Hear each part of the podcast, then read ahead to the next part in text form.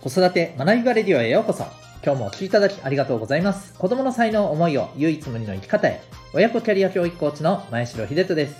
指紋プロファイル、各種心理学、絵本講座、塾講師の経験を取り入れたオーダーメイドのコーチングで、お子さんが主体的に考え行動し、自身の強みを生かして成長する、そんなサポートをしております。このチャンネルでは、共働き子育て世代の方を応援したい、そんな思いで、子育て、キャリア、コミュニケーションに役立つ情報メッセージを毎日配信しております。今回は第438回です。取り上げても解決にならない理由というテーマでお送りしていきたいと思います。また、この放送では毎日が自由研究、探究学習施設 Q ラボを応援しております。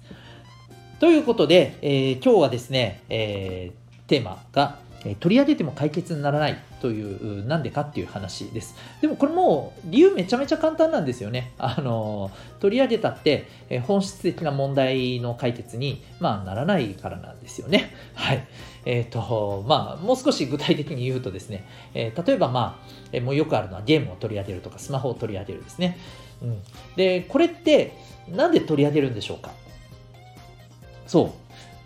あのーちょっとこれ掘り下げていったんですね。本来やってほしいことをやらないからですよね。本来過ごしてほしい時間を、えー過ごしてくれないからですよね。うん。もっと言うとですね、まあ、こういうふうに過ごしてほしいなっていう思いがあるわけじゃないですか。で、えー結局それを、まあ、スマホなりゲームなりが邪魔してるからそれを取り上げるっていうことなんですけれども、これ取り上げてもですね、あのじゃあ取り上げたらその子が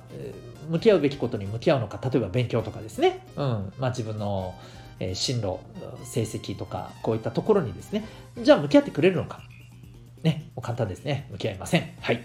終わりって感じです。はい。なので、あのーこれはゲームを取り上げるとか取り上げないとかの前にですね、そもそも、えーまあ、何に向き合ってほしいのか。うん。で、それに向き合ってもらうために、じゃあ何が一体この子に足りないのか。こういったところを考えないとですね、まあ結局のところは効果がないっていう話なんですよね。うん。まあ、まず、現時点で、えーまあ、本来向き合ってほしい物事に向き合おうとしてるのか、まあ、するつもりがないのか。ねえー例えば、あのするつもりはあるんだけれども、ついついゲームに走ってしまうということであればですね、じゃあ、まあ、どんな風に、えーちゃんとそれに向き合う時間もしっかりとっていくのか。で場合によっては、えそれが終わってから、えちゃんとね、その向き合う時間がきちっとあってから自分の好きな時間に移行するっていうふうにすればいいんじゃないのっていうところがきちんと自分、このお子さんが自分自身の中でしっかりと、あ、なるほどねって、えー自分のね、本来の思いとかも、あともちゃんと合致してですね、えーまあそれなりに妥協するところとかね、あの折り合いをつけないといけないところっていうのはあると思います。どうしてもね、お子さんとあのお母さんお父さんのね、思いが完全に、えー両方100%納得っていうところ、ウィンウィンっていうところでいければいいですけど、まあなかなかそれは簡単にいかないですからね。はい、それはあって仕方ないと思います。ある程度、えどちらかが譲歩するっていうのは必要だと思いますけども、えいずれにしてもそれなりに納得したたところで、まあ、あの折り合いをつけて、えー落としどころを見せられるということなんですよね。だこういうのをやらないまま、とりあえずもう取り上げますって取り上げたところで、えーじゃあお子さんどうするのかっていうと、えーなんかふてくされてずっとダラダラしてたり、えーそれこそ隠れてどうにかやろうとしたり、また違うもので、えーダラダラしたりっていうことになるんですよね。そしたら結局また違うものにでダラダラしてるのに、おそらく、えーもうイライラしてくるわけですよ、結局ね。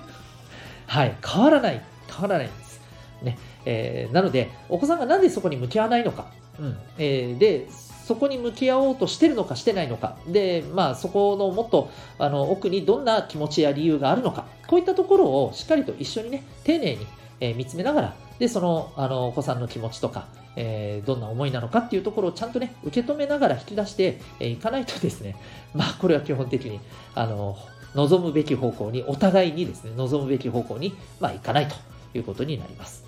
はい。ということで、まあ、非常に短くて非常にシンプルですけれども、今日はですね、まあ、とっても大切なことなので、あの、改めてということで放送の中で、はい、お話しいたしました。えーとにかく取り上げても、基本的に、はい、それで解決とは、まあ、大体なりません。うん。あの、取り上げて解決になったっていうのはですね、まあ、あの、たまたま、うん、えー本当は何かやるべきことに向き合おうと思ってたんだけれども、えーついついね、まあ、目の前のものに、あのゲームにね、スマホに、夢中になってしまっていてでも自分でもどうにかしなきゃなうんうんって思ってたけど自分ではなかなかうまくいかなかったっていう状態にたまたま合致したからです。はい、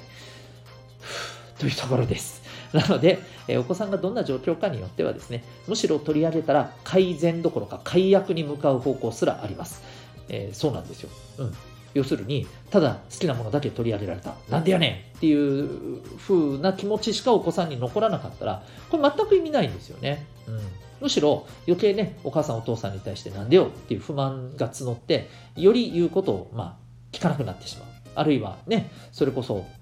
場合によってはですね、もう全然自分の気持ちなんか分かってくれないと、コミュニケーションとっても無駄だなとか、まあ、そんな風なあの意識にすらなってしまったら、もうそれ以降のコミュニケーションにもですね、大きく影響してくるわけですよね。はい。えー、まあ、そういうのもありますので、ぜひ、え、ー、と、安易に取り上げるっていうのは、僕は絶対にお勧めできません。ということで、まあ、今日はですね、まあ、スマホとかゲームに関してっていうことが主になると思うんですけども、まあ、他のことでも一緒です。漫画とかでもね、あの、どんなのでも一緒ですけど、えー、取り上げても解決には、まなりませんよと、まそんなテーマでお送りいたしました。最後にお知らせでございます。え、私も子育て中のパパですけれども、え、日々頑張ってるパパさんと共に学び、え、交流できる、そんな場があればなということで始めたのが、えオンラインサロンともいくパパの学び場でございます。え忙しいお父さんがですね、えー、隙間時間を通じてスマホで、えー、聞いて何かね、仕事とか他のことをしながら学ぶ、ながらで、えー、学ぶことができる学びの時間をご提供させていただいたり、あるいは、え対面、えオンラインで交流できる、え場を設けさせていただいたり、またあるいはですね、え個別にですね、えお話をじっくりと聞くというね、個別セッションの、はい、サービスも、え準備しております。興味がある方はウェブサイトへのリンクご覧になってみてください。それではまた次回の放送でお会いいたしましょう。学び大きい一日を